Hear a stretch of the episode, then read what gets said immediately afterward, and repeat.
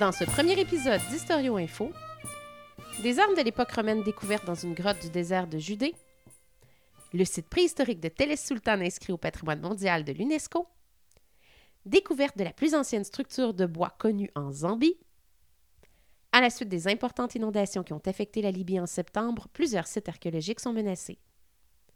Oxford, la capitale du crime à l'époque médiévale, de nouvelles analyses confirment que des humains étaient déjà présents en Amérique il y a 23 000 ans.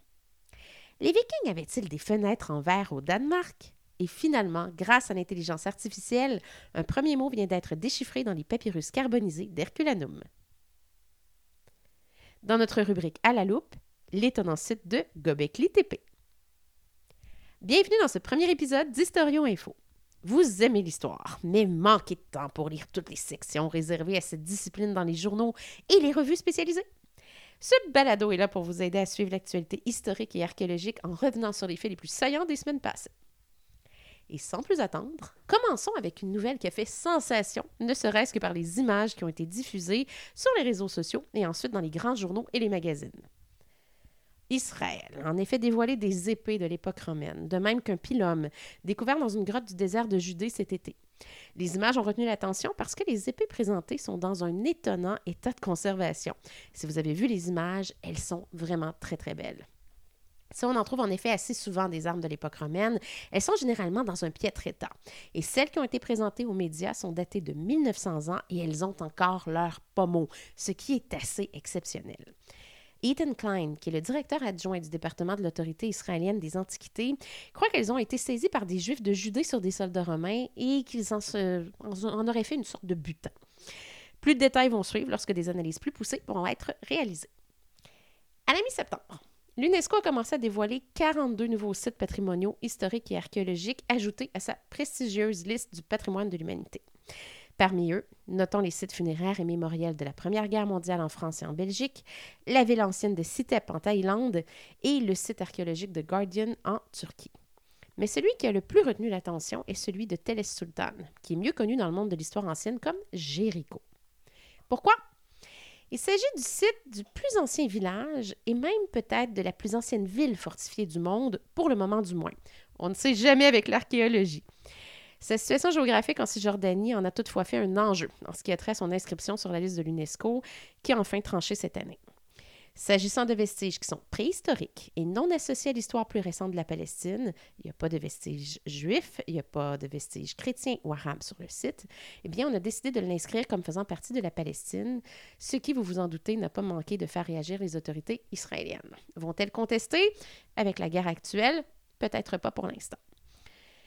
Dans le domaine de la préhistoire, la découverte d'une structure de bois réalisée par l'homme en Zambie et datée de 476 000 ans a beaucoup fait réagir.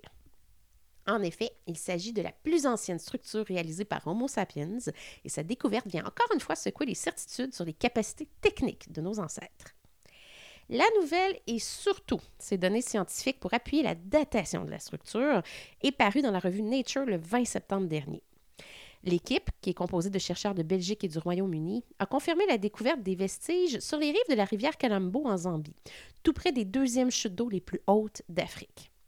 Il s'agit de deux rondins de bois qui sont emboîtés volontairement l'un dans l'autre et sur lesquels, et ça c'est très important, se trouvent des marques laissées par des outils en pierre. Alors il ne peut pas s'agir d'un phénomène naturel. Le mois de septembre a aussi été le théâtre de catastrophes naturelles destructrices et cela a notamment été le cas en Libye. Le pays est riche en sites archéologiques exceptionnels qui datent entre autres de l'époque gréco-romaine. Et les importantes inondations qui ont dévasté la côte, notamment à Cyrène, ont pu causer des dommages sans précédent. L'UNESCO vient de dépêcher une équipe sur place afin d'évaluer les dommages et de procéder à des mesures de sauvetage d'urgence si nécessaire. Encore une fois, plus de détails suivront dans les prochaines semaines. Allons maintenant dans le monde des archives de la cartographie, qui a mené une nouvelle historique assez intéressante dans les dernières semaines. La ville d'Oxford aurait-elle été la capitale du crime en Angleterre au Moyen Âge? C'est le constat auquel est arrivée l'équipe derrière le projet de Medieval Murder Maps, qui est chargé de cartographier les meurtres connus à l'époque médiévale en Angleterre. Parlez-moi d'un projet scientifique quand même assez intéressant et inusité. Les cartes des villes de York et d'Oxford viennent d'être ajoutées et force est de constater que les étudiants d'Oxford eh bien, étaient particulièrement violents. Les cartes ont été réalisées, entre autres, grâce à des rapports d'enquête de Conner qui sont vieux de plus de 700 ans. Les recherches ont révélé, pour le moment du moins, que le taux de meurtre par habitant à Oxford était de 4 à 5 fois plus élevé que celui de Londres ou York durant la seconde partie du bas Moyen Âge. On parle à peu près là, du 12e au 16e siècle. La question des premiers hommes à avoir foulé l'Amérique est revenue dans l'actualité avec de nouvelles analyses qui confirment que des humains y étaient déjà présents il y a 23 000 ans. Vous vous souvenez peut-être de cette découverte de traces de pas au Nouveau-Mexique qui a été annoncée en 2021. Elles avaient fait sensation parce que des gens croyaient avoir la preuve que des gens circulaient dans cette région avant les dates supposées du passage des premiers migrants par le détroit de Bering. En effet, les paléoanthropologues avaient analysé les graines d'une plante aquatique sédimentée. Ils avaient daté les traces de pas d'entre 21 000 et 23 000 ans. Et si des gens doutaient de ces datations, eh bien là, il y a une nouvelle étude qui vient tout juste de paraître et qui appuie ces chiffres. Différentes techniques d'analyse ont récemment été utilisées afin de vérifier l'âge des empreintes fossilisées et elles montrent bel et bien que les traces sont âgées d'entre 21 000 à 23 000 ans. Les sujets d'actualité sur les Vikings sont toujours très populaires et une récente étude du Musée national du Danemark a rapidement circulé sur les réseaux sociaux début octobre. La nouvelle recherche démontre que les Vikings du Danemark avaient pour plusieurs d'entre eux des maisons avec des fenêtres de verre entre les années 800 et 1100. Ces résultats proviennent de l'analyse de nombreux fragments de verre de cette époque qui ont été découverts à divers endroits dans le sud de la Scandinavie. Les futurs films et séries télé vont devoir s'en inspirer parce que c'est vraiment pas ce qu'on montre pour l'instant. Vous pouvez lire les résultats euh, plus détaillés de leur recherche dans le récent numéro de Danish Journal Archaeology. Finalement, les papyrus carbonisés retrouvés sur le site d'Herculanum retiennent encore l'attention. Luke Ferreter, qui est un étudiant de 21 ans en informatique à l'Université Lincoln au Nebraska, vient de réussir tout un exploit.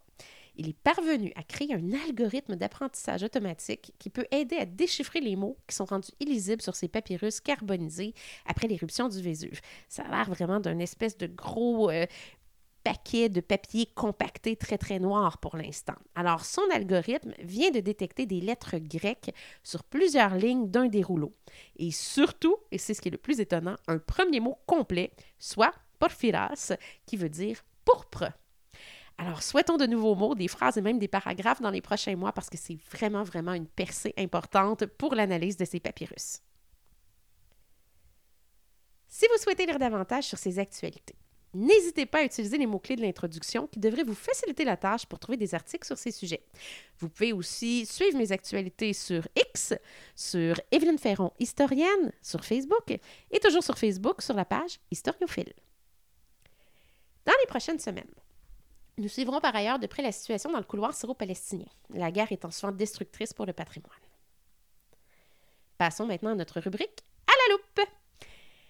Cette partie du balado, nous approfondissons nos connaissances sur un sujet au cœur de l'actualité. Et dans ce premier épisode, c'est le site de Gobekli Tepe qui fait couler beaucoup d'encre en ce mois d'octobre.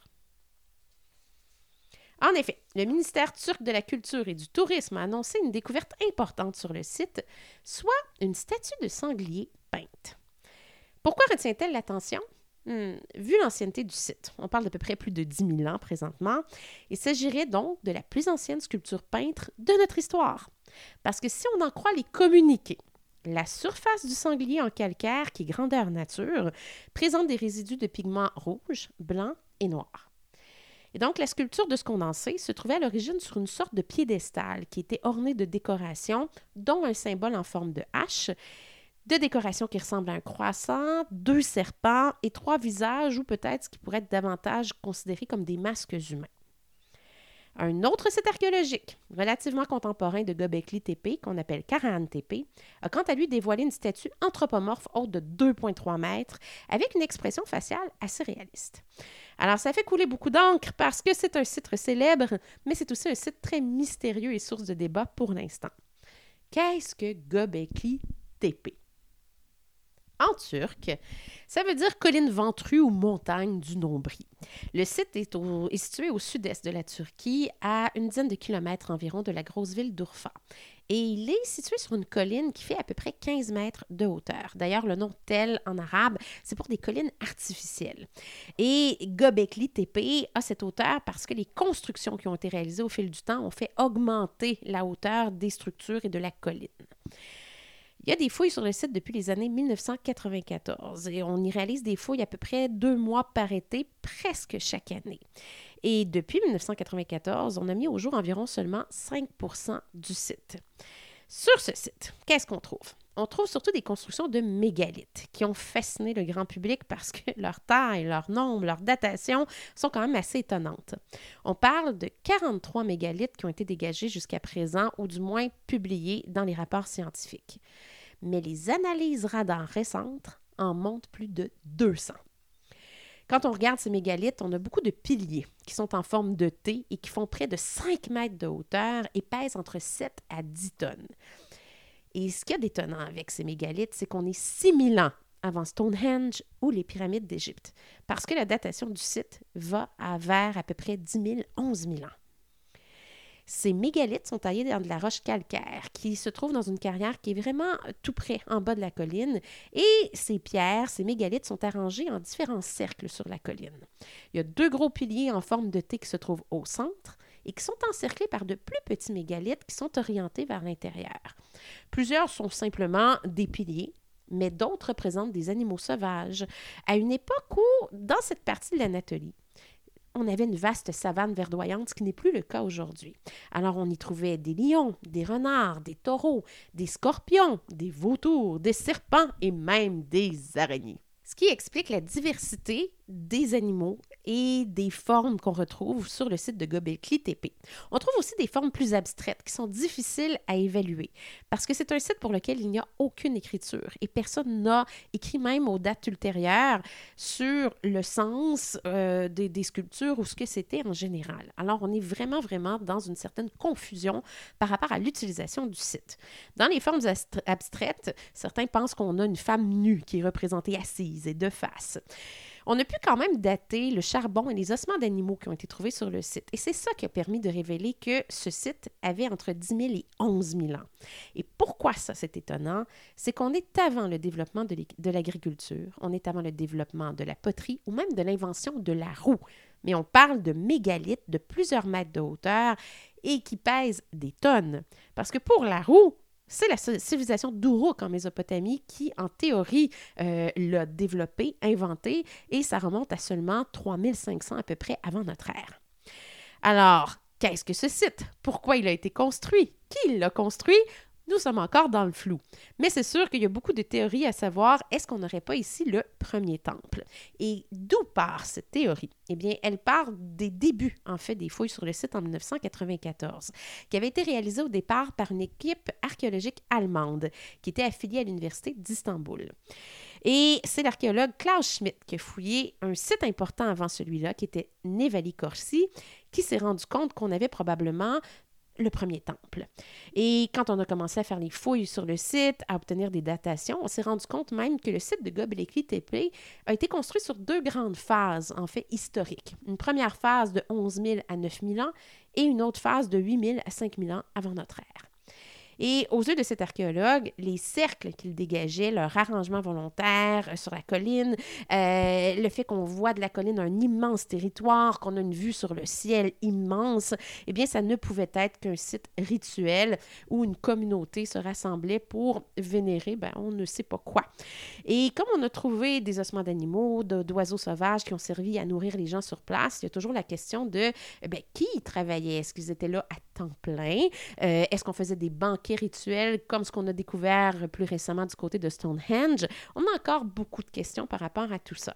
Mais du point de vue de cet archéologue, et je vous dirais quand même de plusieurs gens qui sont intéressés par le site de Gobekli Tepe, on semble bel et bien avoir un site communautaire et rituel, surtout avec ces espèces d'animaux et de formes abstraites qu'on retrouve un petit peu partout.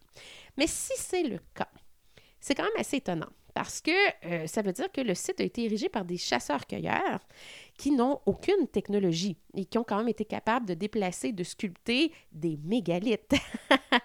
Alors ça, c'est quand même assez étonnant. Et ça se fait donc avant même euh, la ville de Jéricho, dont on a parlé un petit peu plus tôt dans l'épisode, avant même la ville de Chatalouyuk.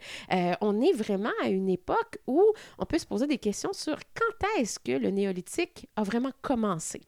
Le néolithique, qu'est-ce que c'est? Ben, c'est le passage de l'homme lorsqu'il quitte le nomadisme et se sédentarise, mais aussi lorsqu'il quitte un mode de vie qui est davantage axé sur la chasse et la cueillette et qu'il commence à devenir agriculteur on est avant l'agriculture, à moins de trouver des preuves euh, contraires, bien que récemment, on s'est rendu compte que l'agriculture avait peut-être commencé un petit peu plus tôt du côté de l'Anatolie que ce qu'on croyait. on n'est quand même pas dans les datations du site de Göbekli Tepe. Alors, sans outils, sans être nécessairement encore des sociétés sédentaires, on aurait quand même construit un site rituel sur lequel des communautés, peut-être de chasseurs-cueilleurs, peut-être encore nomades ou semi-nomades, euh, en sont venus à se réunir, peut-être plusieurs fois par année ou une fois par année. On ne le sait pas parce qu'on n'a pas d'écriture. Alors, c'est ce qui rend un peu le site de Gobekli Tepe très mystérieux. C'est ce manque d'écriture et c'est le fait qu'on trouve de plus en plus de structures. On trouve maintenant des sculptures peintes, mais on n'a aucune idée de leur véritable utilité. Alors voilà pour ce premier épisode d'Historio Info. D'ici le prochain épisode, je vous souhaite de bonnes lectures et de bonnes découvertes.